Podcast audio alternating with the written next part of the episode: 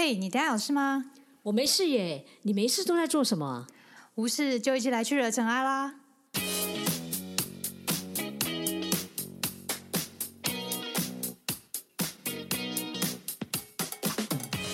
我是 Doren，我是 Sandy，欢迎来到无事惹尘埃。大家好，我是 Doren。大家好，我是 Sandy。嘿，我们今天要来分享这个时节可能跟佛法更有关系的内容。五月份其实是佛诞节，啊哈，对啊，但是呢，佛诞节的内容就是跟佛陀的故事，我们去年讲过了。对去年这个时候我们有讲过分享玉对佛啊，还有佛诞的故事没。错，所以如果你想要知道的话，赶快转到之前的前几集就可以了。对对，我会把 IG 的时候再整理一下放上去，这样大家可以连接上去。所以呢，这一集我们就特别又想来跟大家讲一下，哎，有关于佛陀所说的法，所以是经典。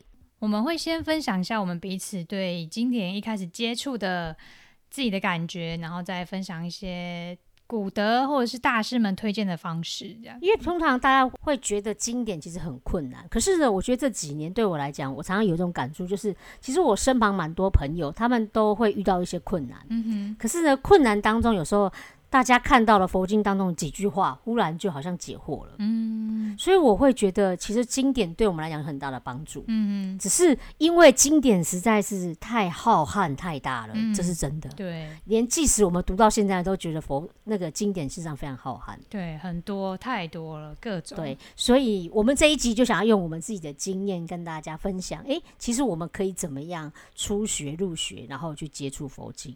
那还有经典对我们来讲，它有哪一些的帮助？嗯想用我们自己的故事来跟大家做一些分享。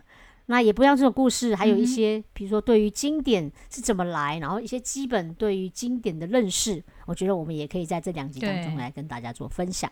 就是让大家能够见树也见林的先了解一下经典，然后你可以再去按照一些方式按图索骥，找到你觉得适合自己的经典来读，这样。没错，所以嗯希望这两集对你来讲都会有一些帮助。嗯好，哼，好。那我们最开始想要来问一下董瑞，请问你还记得你第一次接触的经典是哪一部经典吗？嗯，我懂得看字以来呢，应该是我国小时候，我们家有挂那个《心经》的《心经》的那个字画，然后就我回家，我爸好像爸妈就是晚上都会让我去念一遍，然后再去睡觉。这个字太有佛性的一个家庭了。你看，心在从你识字以来，《心经》通常有时候写的那个书法，事实上大家看不太懂。你知道，他写在那个墙上，因为字太美了。记得印象中那个是我看得懂，就是可能是小楷或是就是楷书类，就是看得懂哦，太厉害了。不是那种行书或草书，我小时候小时候可能也会看不懂。所以你可能只会念一念会背而已，就这样。对，就是我那时候就是《波若波罗蜜多心经》，就是就是那一部这样子，就很比较短的那一部，然后就回家会念啊，晚晚上之后是念，念完之后就睡觉，但也不知道为什么这样子。所以你那时候看得懂吗？一定看不懂。对啊，看不懂啊，就就是就只看个看得懂观世音或观自在这个这这个就是哦，他是有个人名这样子，这个人好像很厉害这样子。所以那后来呢，有没有什么样子的另外你遇到的经典？是嗯，我觉得我自己的经验是我小时候曾经就是很祈很很诚心的祈求过观音菩萨，就想说，我平常都念那么久了，就是我有一次就是 好像是什么。好像是郊游吧，还是呃国小，还是出外旅行怎么样？我希望明天不要下雨，超级希望。然后我就在那个就是观音，就是心经前面就是念经，然后就祈求就是这位很厉害的观音，然后说，哎、请你保佑明天不要下雨这样子。然后念一遍心经？对对，然后我想说，哇，我小时候好像很虔诚的做过这种事情，但是长大好像还好，相对这种很虔诚的祈求佛菩萨经验，好像比小时候还少哎，哦，你所以你把人家观世音菩萨当成晴天娃娃就对了。可能哦，对我我那时候只要要出去玩，或是就是有什么郊游呢，我都会觉得祈求去找观世音菩萨，就是不要拜托明天不要下雨这样子。就是心情难过的时候，就跑去跟观就是观世音菩萨妈妈他们就这样讲话。对呀、我我不知道，我那时候小时候好像心情难过，反而不会去找菩萨，就是可能就是找朋友啊怎么样，但是唯独就是那种无可无法控的，就是天气什么的，我就会去找 找观世音这样。哦，其实你小时候很有慧根呢，知道什么是可控不可控。好，这样听起来好像也是哦，我就觉得哎，这种天气我没办法控制，我只能去去去求观音这样子。嗯，我小时候都没有这种感觉。反正我现在想想，我也觉得蛮有意思的。那你嘞？我记得我最开始接触的时候，其实我应该是说，我也跟你一样，我家有一个算是佛教的世家，应该，可是那个佛教世家并不是我们家，事实上是我伯父。嗯哼那我觉得他们家以前非常非常酷，我以前不知道他家有多么酷，我到后来才知道，因为他家真的很酷。因为我们平常家里面大家就摆一个，你客厅是什么东西？就是大概电视嘛、嗯沙发嘛，对不对？嗯我告诉你，他们家不是哦，他们家电视小小一个，然后呢，那个椅子也很简陋。嗯可是你知道他们在他们家客厅有什么吗？居然有全套的大藏经跟三尊大佛在里头。对，以前因为可能以前我不常跑去人家家里面都不觉得，嗯，我以前不觉得他们家很特别，嗯然后我才发现，嗯，原来我以后再也不会遇到有人的家像这个样子。是 真的蛮特别的。，对，所以我伯父他们上非常虔诚，所以我嗯小时候呢，我伯父会教我怎么拜拜。嗯那那时候最早，其实应该说他不是接触哪一个经典，嗯是我记得我在不知道五岁还六岁的时候，嗯就被我伯父他们带去拜大悲忏。哦，嗯对，然后我完全不知道在念什么，嗯我只知道很多人就是叔叔伯伯们一直走来走去，走来走去的。啊对，就是这样。然后呢，大概因为后来到第三次的时候，我就换我哥哥，就堂哥带我去。嗯然后第四次我们就去电影院了，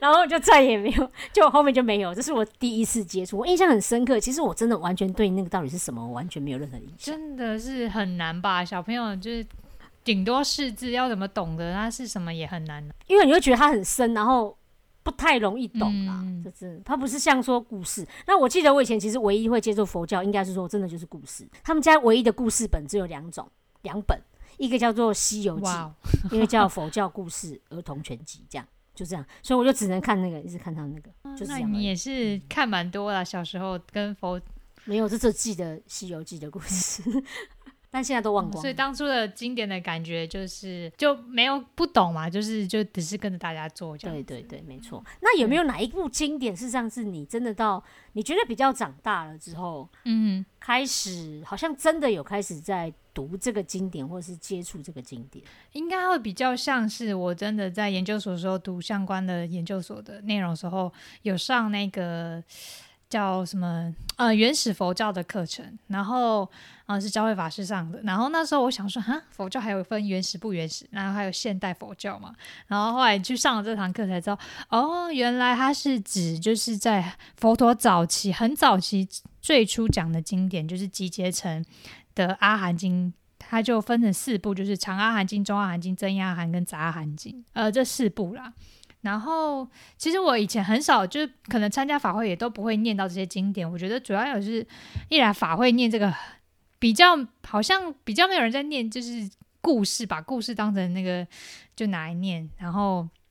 然后感觉比较没有什么很神奇的什么什么上刀山下有海这种内容，这样子，他就很朴实的，就是讲讲佛陀跟其他人的对话。然后，而且中国的佛教学的主要是大乘佛教学的，就比较会把认为《阿含经》认为是小圣的经典，所以中国和日本的佛教上比较不会重视这个了。嗯，哎、对不，过我以前看到《阿含经》的时候，因为其实我真的没有认真，或者是根本没有仔细看过《阿含经》内容，这是我自己承认。嗯但是呢，我以嗯前看这个《阿含经》，我就想说，为什么要分成长啊、中啊、正一？尤其我对正一就完全不懂，然后又有杂阿含经，这些命名都是那个，就是从梵语翻译过来的啦。就是主要是近代，然后欧欧洲跟其他国就研究之后呢，才逐渐受到重视，就就认为阿含经并非小圣经典，就是原始佛教的经典。OK，所谓的原始佛教，就是它可能佛灭大概五百年以内，然后弟子集结成的它的一些话啊，说集成的一些经典，就是它的比较精准、比较原始的，就是佛当时说话的内容记下来这样。所以它不是说长安经代表它比较长，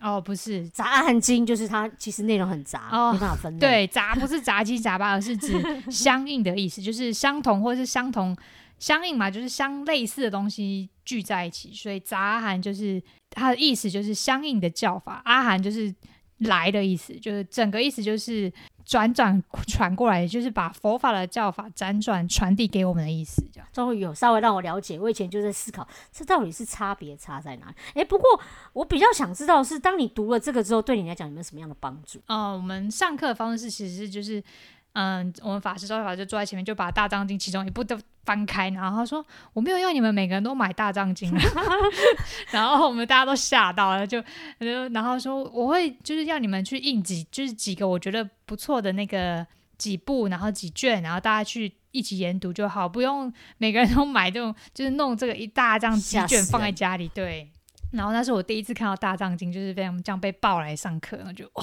好，然后就是他就我们就会去印几卷来听，然后来看嘛，然后一开始看什么啊，你看不懂啊，因为一开始我们大当地其实是没有标点符号的，就是我们要先学着怎么去画标点符号，就是逗号这样子。然后光是画逗号，你就觉得啊，什么东西到底在哪里？这哪这句话结语到底在哪里？然后就是要先判断一下。欸不过这是一个很棒的那个、欸、方法、欸，就是考验你有没有专心。你大概不小心发呆一分钟，你大概就找不到东西。对啊，，就是，但是我觉得这样子教法有一个好处，就是呃，有一定的结构，就是如是我闻，然后就一个一个结构，然后中间还有个结构，然后结尾一个结构。你画久了你就觉得哦，原来它的结构就是这样子。所以经典还是有一些结构在啦。所以我们后面其实还可以来对对对，然后我就觉得，主要是它的内容，我觉得好新奇，就是跟我以前看那些，就是什么飞天啊、遁地啊、各种菩萨啊、什么天龙啊，他们那些就是很厉害的神力，这边就是很很朴实的介绍，就是佛陀跟他的弟子的对话，跟一些你就会觉得，哦，我平常生活可能会遇到的佛陀都会遇到这样。嗯那有没有什么样是你印象深刻？就是他他真的对你生活当中给你一个帮助，有没有像这样子？嗯，我觉得其实蛮大帮助，就会觉得哦，原来我之前觉得不懂的地方，或是觉得很遥远的佛法，就是这部经会让你觉得，哎，其实就是你生活中遇到的事情，就是他很生活化的跟你讲要怎么去处理这件事。其中有一个故事，就是那个外道来挑战佛陀，就是。他想要就是打败佛陀，这经里面讲外道就是指不是佛教的一些，可能当时也有很多其他的修行的方法，像婆罗门教啊、仙教，其他的方法，他们都经中仙都一律称外道这样子。他说外道的人来来找佛陀挑战，然后觉得哇好酷哦，就是佛陀也是会被其他的不同教派人来挑战。对，这时候黑道也还是有的，你知道吗？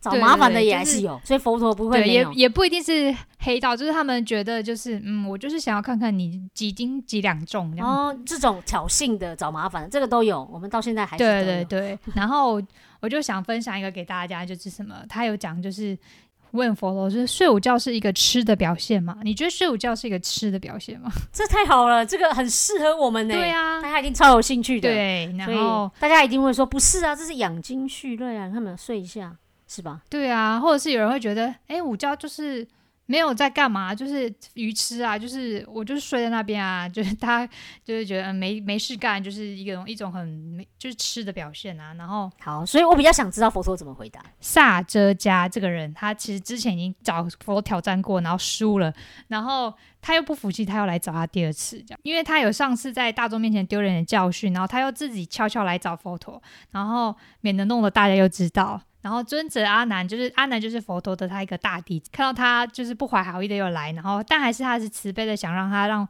让他能在佛陀这边获得一些法益，所以就还是请求正在要进城吃乞食的佛陀让他停下来跟他说一下法，这样你看他们没有就是说，哼，你来找我挑战，我就是不理你。那佛陀怎么回他然？后佛陀就是还是行礼如也跟他就是做个打工作揖之类的啊，然后。先讲了一些其他话，就是说瞿昙大师杂喊里面常常会听看到很多说很多外道就叫瞿昙怎么样怎么样。其实其实这个两个字有一点点不是很尊重，因为呃你在其他这个经典中，其他的弟子都会称称佛陀为世尊，但是唯独外道只会叫他瞿昙大师。瞿昙就是一个种姓的意思，就是在印度有四个种姓嘛，那他瞿昙是刹帝利种的之一，自己是婆罗门，他认为他比他。高阶瞿昙大师就只可能就很像是讲说，我们现在比如说姓吴嘛，啊，姓吴的，姓吴的，呃，姓吴的大师这样子，很不是真的很尊重，但是就是一般的讲，就是说，哎，姓吴的大师那种感觉。哦，OK OK，对对对对，就姓姓曲坛的大师这样子。当然，啊，找麻烦一定不会很尊重啊。对啊，然后你就觉得哇，他们当时就是很活灵活现，就是也是在古代也跟人家挑战，也都是会有这种很不尊重人的状态这样子。嗯，OK，曲坛大师，你已经证得了全然的正觉，但是曲坛大师，你曾经在白天睡觉过吗？然后他才这时候才把他主要的问题说出来，然后他就说啊，火种居士，我在夏天的最后一个月啊，当吃完之后，我就会右躺，然后保持正念与清明的小睡片刻。然后他就说啊，曲坛大师，那有些沙门婆罗门认为就是这是一个愚痴的表现啊，你怎么看？然后佛陀就说哦，吃与不吃哦，不是以午午休。睡午觉来看的哦，活动居士。那我来告诉你，什么是吃，什么是不吃，你仔细听喽。然后就觉得哇，好酷哦。他就说，所谓的吃啊，是那些没有舍弃烦恼杂染的人；所谓不吃，就是那些以舍弃烦恼杂染，然后以舍后有，就是。就是后有，就是来生的意思，不会招惹出麻烦，然后不会导致苦迫，下一辈子生老病死。来挑战的人就说：“太神奇了，全人大师，你面对我一再冒犯挑衅的论难，你还是和颜悦色，如我想象中正得全然正觉的解脱者一样，不像一些其他人啊，就是比如说他听到那些各各种，就是他这边列出了六个，但是名字都太难念了。”当我们对他挑战的时候，他们就常常支吾其词，左顾左右而言他，然后恼羞成怒、生气痛苦。啊，曲传大师打扰了，我们都很忙，还有许多事要办，告辞了。然后就就这样。所以其实他真的都是很生活当中，我觉得这个啊，搞不好还可以弄成现在那个那种 IG 版本。对啊，真的，你就觉得它经典，我觉得也很适合。但是经典就是它是用文言文写的，就很很短，但是。啊，翻译出来其实很长，对，那你就觉得很活灵活现啊，就很像在看剧本，就是哦，他之前来找他挑战，哦，他现在又来找他挑战，而且他还不先问出问题哦，他先先问一个外围的问题，就是他以为可以先打破他，但是不行，那好吧，那我就把我最重要的问题就是来问你，然后到后来发现，哎，你好像还是很厉害，可以回答哦，啊，好哦，很好哦，然后他也没有说，他也没有说，就是好，我全然拜。就是陈陈福允，他也就说啊，很很打扰啦，我们都很忙啦，我很多事要办啊，就先拜拜啦，这样很棒，而且很有逻辑的东西。你找麻烦直接问，比如说像刚刚这个，他在问五是不是午睡，你是不是鱼痴？可是他一定会先问你，哎，但到底什么是鱼痴？你要先能够定义出来，你才能够确定午睡这件事情是不是。那所以，嗯，当你有这，我觉得觉得他这个也很棒，就是可以帮助我们那个知道。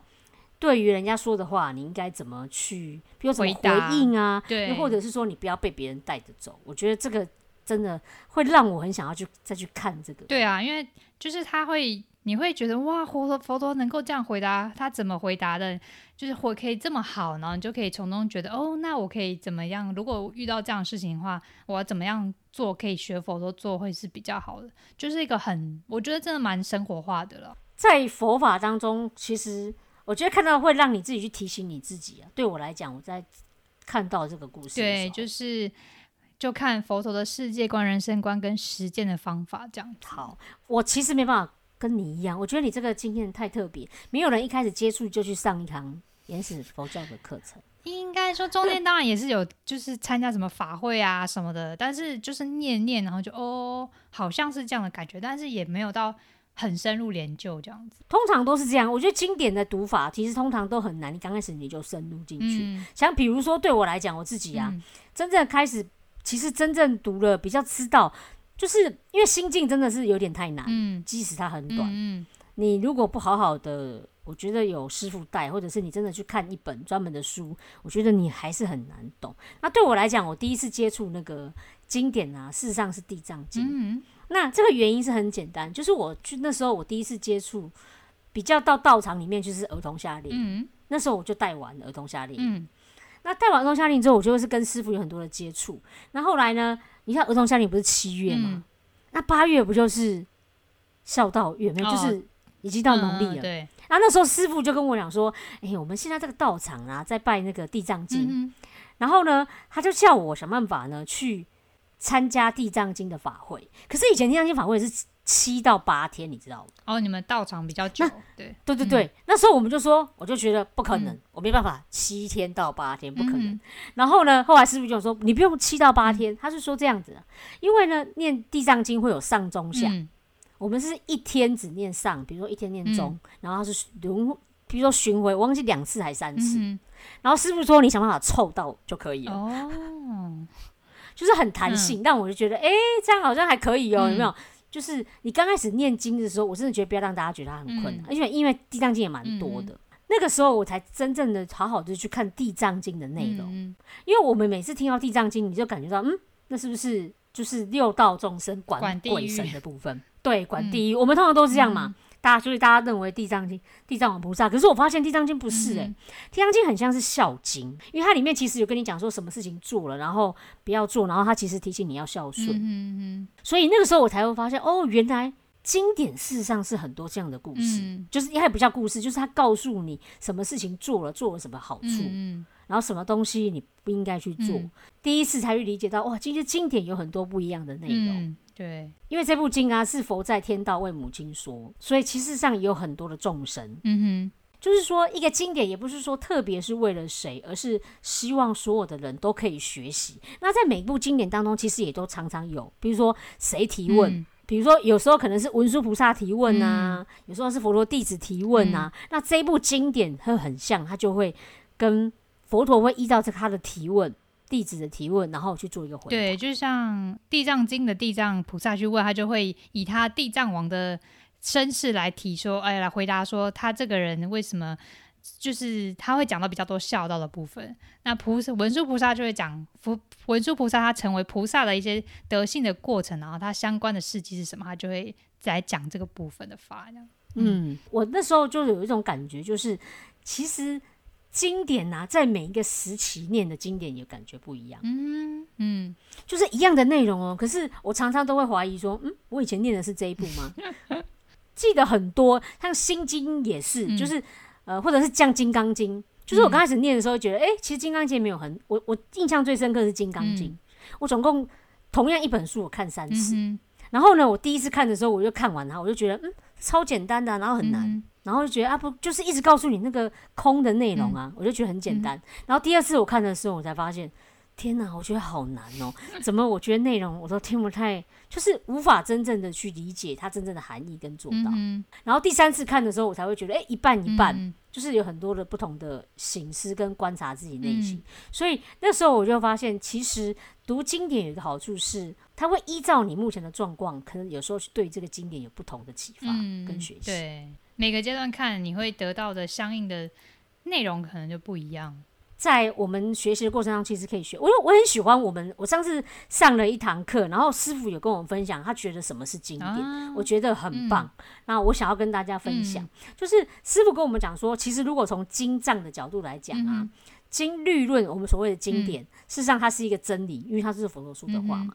那所以从记录的角度来看，经典它也是佛说的。嗯哼 OK，那对我们佛教徒来讲，我们会认为经典是一个觉者的智，慧，嗯佛陀的智慧。嗯那从我们学生的角度来讲，当然我们就觉得这是一个很棒的教科书，嗯所以我们可以学习。嗯那有没有想过从佛陀的角度是什么？哦，就是我我自己的生活事迹。生命故事？对，其实就是佛陀自己的故事，嗯他自己领悟到，他跟你分享。嗯我很喜欢我们师傅最后讲的那一句话。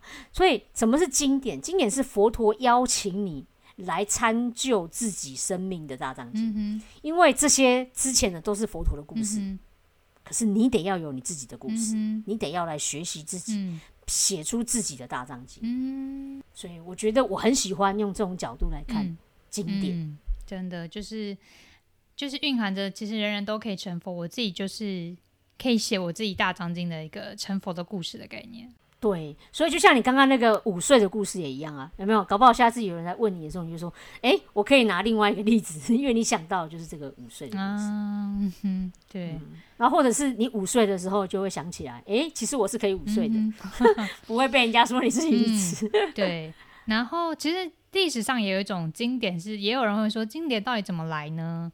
就是其实它是佛陀在世说法时就是口诵相传的啊、它有分，它就是把佛陀那个记下来。但是他有几次集结，集结就是这些弟子们集结在一起来确认，就是哪些是佛说，哪些好像不是，他们就是确认一下这样的内容，这样。所以经典不是佛写的，经典是对，是后人他的弟子在他们他亡佛灭之后来写出来的，因为大家很怀念他这样子。所以我也觉得很有趣，哎，就是经典是佛说的，可是佛都不写，因为他们那时候没有文字啊，所以他们都是用诵，就是用诵来寄诵这这些佛，很有趣，哎。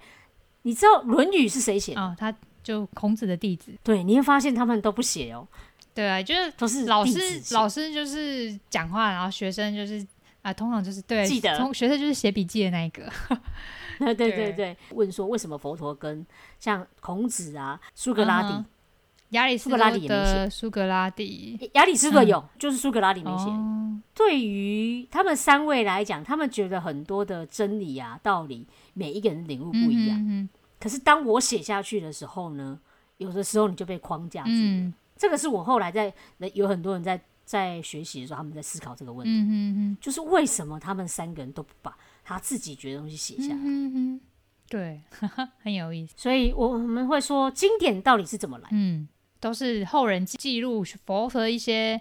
嗯，言行，然后他们觉得可以值得留下来传下去的一些。大家说第一次的时候是什么时候？你说第一就是之前经典吗？对对对，第一次，第一次，没有，应该是说第一次集结在世的时候，他没，因为他没有写下来嘛。那后来佛陀入灭之后呢，弟子们为了佛法的流传，所以在佛陀的涅槃的第九十天之后，他们就开始写起来，就这叫集结。然后那时候在大迦叶尊者的主持之下进行的，邀请了五百位罗汉来参加所谓的这个集结，所以它叫做五百集结嘛。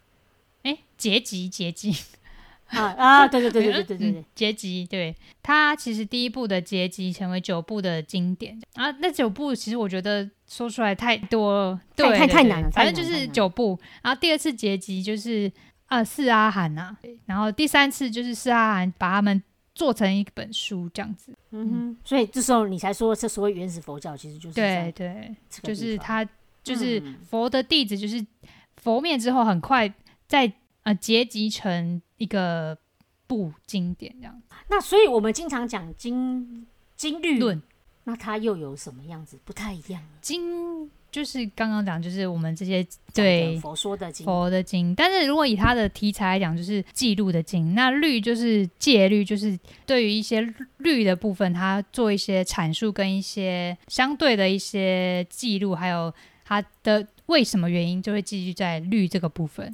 然后论就是古德大德对于这些经律的一些做一些他们相对一些呃注解或是论辩的内容，这样。好，我就觉得你每次都要被我考。因为其实这个部分我没有说要说，我想说哦好，你要问我就稍微带一下。这个就是我们不同，我是负责问就可以，比较容易。但我觉得也可以问你啊，那你觉得什么是大藏经？大藏经哦，大藏经其实刚开始的时候我就觉得它就是一个浩瀚，你知道吗？就是非常多，就像你刚刚讲的哈，我们不会要报大藏经。我那时候第一次的感觉，我想说有没有 USB 档案可以？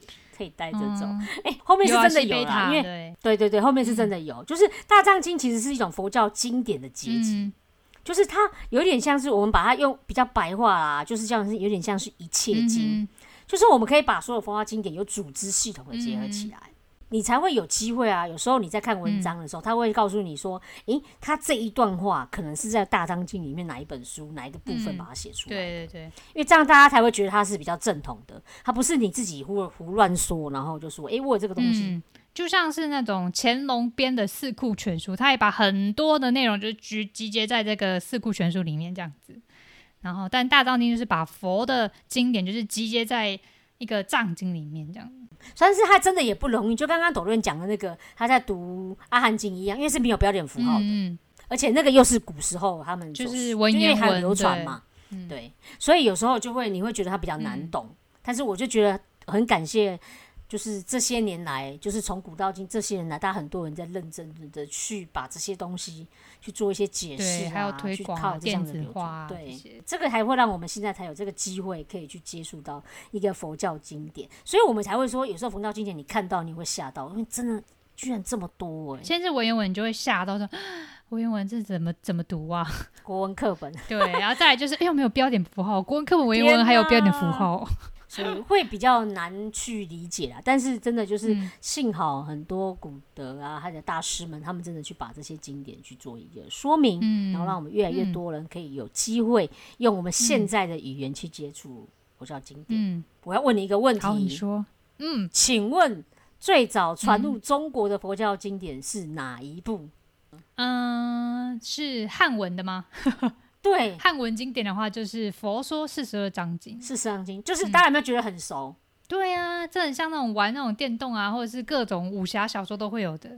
就是金庸的啊，嗯金庸以前那个，我记得是韦小宝，好像是四十二章经。我有点忘了，好像他好像不同是的不同的武侠都有提到四十二章经。但是我记得是金庸他的那个最有名，但是他就是刚好因为这个小说才让那个四十二章经这么有名。嗯嗯，就是其实我觉得中国很多文学是跟佛学的经典都有一些相关。四十二章经就是我们所谓把它译成汉文，所以经典其实有所谓的藏文，嗯，还有像巴利文这种。所以他们，我看到很多那个师傅他们在，或你应该也有学过啦，就是嗯好像都要学梵文或者是巴利文。嗯，就是他们会觉得，如果真的要研究到很原原始的话，就是你就像如果你读文献嘛，你你读中文文献比读英文原始的文献，当然是英文的原始文献是你会是最比较可以接触到真理，对，对接接触到到真理的部分，对啊，才不会因为因为我们有时候翻译，还毕竟还是会被我们自己的想法其实所影响到。对啊，对啊。那如果如果是去读原始经典的话，你就不会受到翻译的人他的一些他自己的本身的一些文化脉络或思考所影响，这样。所以有时候我们在看经典的时候，你会看到有很多大师的注，就是有点像解释。如果我们用白话文的一点的话，嗯，其实你会发现好像有些其实也不同。对啊也，就是因为相同的经典，在不同的大师们读阅读起来的，他们所做的解释或者是他们的感触或体悟到，其实并不一样。嗯，对啊，好像《心经》就已经有六种版本，汉文就有六种、对哦。，所以我们那时候之前也有讲说，为什么我们会现在流传的这一部经典，其实《心经》啊，嗯也是因为它最好传授、嗯最好念，嗯所以才会有助于就是流传。嗯但是其实《心经》真的有非常非常多的版本，嗯。那我想要问，就是为什么读经前要念开经记啊？挺好。我不知道大家知不知道开经记，就是如果你在听的时候，都常常会听到有一段话，嗯它叫做“无上甚深微妙法，嗯，百千万劫难遭遇。我今见闻得受持，嗯愿解如来真实义。嗯诶，其实这个呢，就是我们讲的所谓的开经记。嗯，那开心记呢，大家一定想不到是谁做的。对呀、这个感觉也是很有文采的人写的。对，原来这个就是唐朝的女王，非常有名，等等。武则武天，则天，这真的大家都会去念她啦。嗯那不止，其实这四句话很美，嗯其实它有很多读佛法，它提醒我们要做的事情。嗯，太就是无上太对的嗯太，你会知道佛法里面有非常多的，就是是很深入的部分，所以这是一种无比的广大，而且也很，其实上也很微妙。嗯我们呢，能够有机会听到、嗯或者是看到经经书里面呢，嗯其实是非常难得的。嗯，就像之前也有一个佛法也有故事说，人生很难得，但是你投胎成为人，但是又能够听闻佛法，又更难。对，嗯，就很像，我不知道你还记不记得那个故事，那个海龟。对，他说有多难得呢？就像一个一片大海当中，有一个树木，一个乌龟是海龟吧，嗯，对，然后好像要刚好卡到那个，就是它要出来探气的时候，刚好在海面上卡到那个漂浮的浮木中间的卡进去，头会卡进去的这种几率，这样。就是非常非常的低。所以就是如果我们有机会去接触到，事实上是非常感谢的。所以这个才会是说百千万劫难遭遇。嗯那当然，因为我们有机会嘛，所以我今见闻，你得要开始学会受持，嗯，然后期望我们在学习当中，我们能够真正的了解如来他们的意识。嗯，然后可以了解到，诶，这个一些因缘当中呢，事实上是非常难能可贵，所以我们要懂得去珍惜它。嗯嗯，这个就是为什么我们都要念所谓的开经记。就节其实也是一个单位啊，时间单位，百千万劫就是一个很长的时间。好，那不过你问到我说开经记，那还有一个我也很常听到哦，嗯那叫做如是我闻。啊，对，那为什么我们要说如是我闻？就是从我们一开始讲，就是他其实都是佛弟子听闻佛陀的说法，所以他们在记的时候都会讲，就会记四这四个字，就代表就是我听闻佛陀这么说。文言文的方式来讲，是如是我闻，这样就代表这部经是我是听佛陀这样说的，不是我自己这样写的。也强调就是我听闻佛陀这么说呢，佛法修行也强调多闻熏习，就是我们要常常去听闻佛法，因为这样才能够开智慧。然后，当我们知道之后，才可以去。我们才其实佛法才会讲说闻思修正。其实你在刚开始说多闻，其实只是闻而已。嗯哼，就是你只是听到，嗯，可是你要开始学会思考，然后来接下来在生活当中你要去实践它，你才能够证到。他们认为耳根的功能是超越眼睛看，就是你先听听，而不是用我用看的这样子。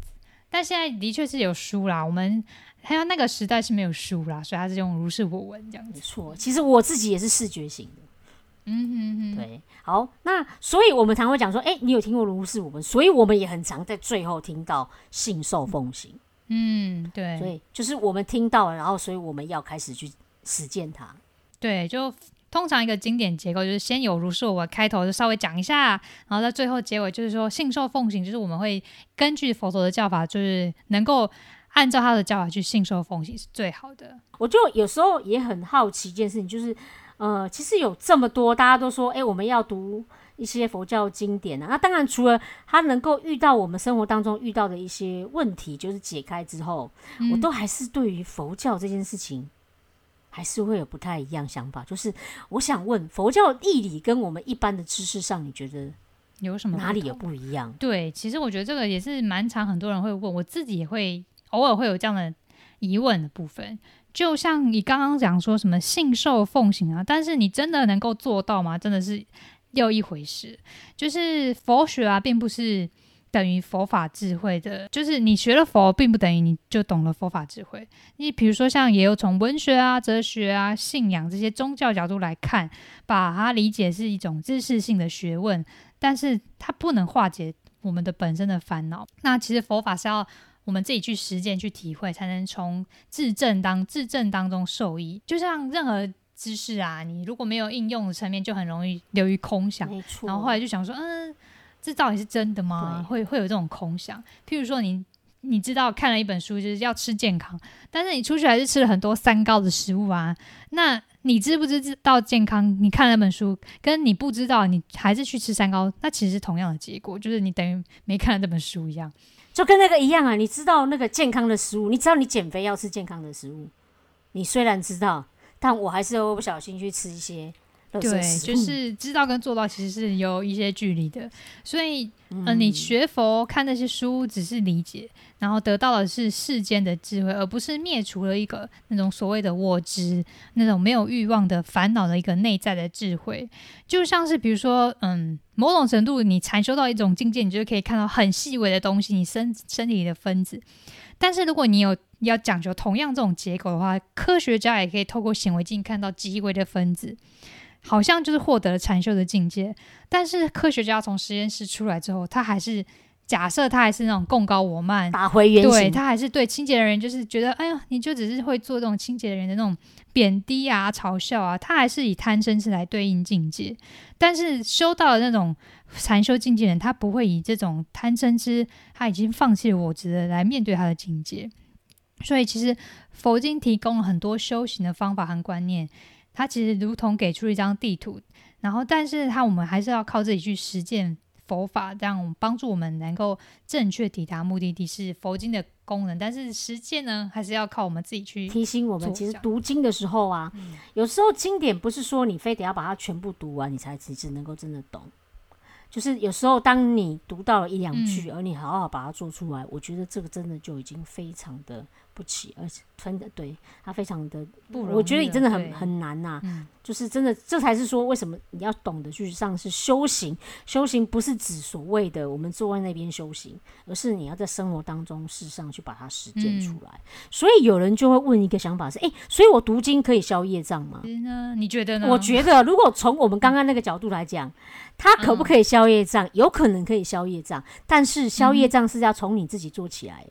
因为就好像一样啊，你知道，呃，因为你没有口说好话，所以你得罪了很多人，然后你有很多可能不太好的一个结果，或者是一些状况，就别人来对回回报报复你，对对对对，给你让你一个造一些恶果。所以你嗯看哦，你会知道是因为我是造恶果是指我自己，那跟读经可能不知道。哦，对，有可能啊。对。所以但是佛法就是这本书，就是认为它是因果。嗯。所以你读佛教的经典可不可以消业障？是指当你开始读完了了解之后呢，你开始学习去改变你的行为，嗯，然后开始去。做修行。那嗯当你修行之后，你转变你的观念跟言行当中，你嗯停止的所谓的恶业，是增加善业，然后开发智慧，这不是也一种消业障的方法？嗯，对，所以能不能，我我突然我在想说，能不能是这样靠自己？就是诵经，我觉得它就是透过过程来转变，然后转变自己的观念跟言行。就像你刚才讲的，就是停止恶业，增加善业，然后开发智慧。那至于过去的你，过去产生的业，好业跟坏业，你都还是必须要接受，都都还是会受报这样子。所以在佛教经典的学习当中，其实有一个很重要，就是你要先对这个东西，佛教经典是有信心的。嗯因为很多时候不是他没有效，嗯是因为我们对他怀疑，嗯，又或者是其实跟我们根本还没做到，对，所以你才会觉得，诶，他有没有效？所以以前人家常问说，你到底是先做了，再然后才信相信，还是你相信？对才做？嗯在我自己还有跟身旁很多人的感触起来，都是其实当我们做了之后，才开始觉得，诶，好像当初佛陀说的其实是很有道理。嗯嗯然后你有这样的一个好的之后，才会造成一个好的循环，嗯，你就会开始愿意去做。对。其实好像也是有讲到一种信行人跟发行人呐、就是信行人就是他就是不管怎么样，他就先信了，然后就再去做。啊，发现就是哎要讲到讲到某种程度，他觉得有道理，然后他就会信这样子。就是嗯也会有这种可能各自对也会有也会有，但是如果你做下去，就是你也有信，你信了他，你去做，你其实它的效果是更好的。如果从这个观点来讲，诶，那你会不会担心自己读错经典的？哦，有的人会觉得哦，这么高深、这么尊贵的，我不小心读错了，会不会就是遭到报应什么的？其实我觉得，主要是你只要不故意违背佛法根本原则、啊，它其实这个根本原则就是三法印，就所谓的诸行无常、诸法无我、涅槃寂静这三个。嗯这三条为什么叫做法印呢？就是它用来印证佛法的真伪，就像世间的货物啊，你盖了印章，你就是确定它是真的货、真货这样子。然后，如果你觉得读错就下地狱了，你就想想嘛，就像《心经》刚才讲说有六种翻译版本，哪种版本比较有用呢？它如果翻译错，就是大德不就是就是就各种报应吗？就是这样，其实是不对的啦。因为不同国家翻译不同的语言，发音也不一样，就是谁比较准。那英文版本在印度当时没有这样的经典啊，它所以它现在翻成英文，它算是经典吗？就是有效果吗？其实呢，这些问题最终是只要你有信心是佛说的，然后相信对自己有用，其实就够了。诵经它有一定的功德，然后经中佛教的观念是对的，对自己就是有用的，就是要对他有信心。所以刚刚董任有讲说三法印呢，其实它嗯的、我用另外一个方法来解释，就就有点像是它，因为它是盖章嘛、印章嘛。当佛、嗯当你听到一个说法，它不符合这三个诸行无常、嗯诸法无我跟涅槃极境，那它可能就嗯不是佛陀所说。比如说，他会跟你说，只要你修行佛法。就可以得嗯神通，不用再进，不用对做善事，都是不用不要有任何的因果报应，那你就知道，诶，其实在这三法令里面，他已经违背了。对对，所以你就会知道他不是佛陀所说的，就是嗯类似像这样的方法的观念。那刚刚有讲说，它到底佛陀的，就是佛法对我们的帮助来讲是什么？其实我觉得换一个角度来讲，以佛法也有一句话叫“治一子，法一子，莫依依止”这三句话。嗯哼，它这句话的白话翻起来就是说，所有的经典呢，其实只有一个功用，嗯哼就是对自己让自己的生活更好。其他什么都不重要，因为嗯佛陀不需要你相不相信他，他变得好不好？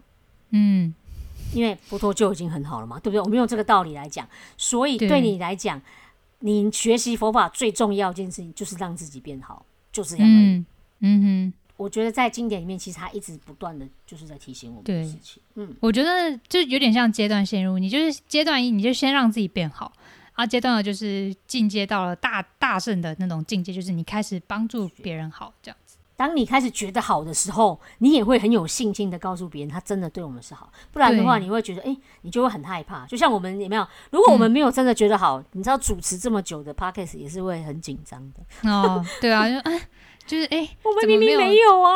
对啊，对啊，想说哎，就是这东西好东西，我不怕，就是不被人知道或者怎么样，因为它就是好东西。当大家在读一些经典的时候呢，因为佛陀也说，他们有一句话就是“佛以因因演说法，众生随类各解，各嗯得解”也就是嗯佛说的每一句话，其实听闻者我们会因为自己的遭遇、理解程度不同，有不同的体会。嗯嗯，所以并没有所谓的你真的把它读错，类嗯类似像这样的事情。所以当我们学习之后，其实我们就是要开始学会放下过去，把一些佛陀的思维、佛法思维嗯建立起来，然后真正去实践它。如果担心读出来，我觉得其实你就是实时的去对应到那个三法印，比如说，哎，这样的这样的状况，以这样的来面对的话，到底有没有符合三法印？如果没有的话，其实就是违背的佛意，这样。嗯，那嗯我也鼓励大家，如果真的觉得佛教经典有一点难，那不嗯妨你去找有很多的古德，然后还有嗯大师们，他们都有写一些很简单的，嗯哼，比较属于白话的，告诉你该怎么做。嗯那我就觉得我们可以用这个方法去着手。嗯，好的，那我们今天经典的先介绍到一部分，我们还有下一集会跟大家介绍，就是嗯，到底可以怎么样读经？对初学者如何下手，嗯，因为这个太冗长，我不可能再继续讲下去，嗯。所以我们后面呢就会跟大家讲我们自己读经，然后自己的一些故事，然后我们的方法，嗯哼，然后还有佛陀当中他们怎么说、怎么读经这样子。嗯。对，好，那我们今天先跟大家分享到这边，好，那就到这边，拜拜。拜拜。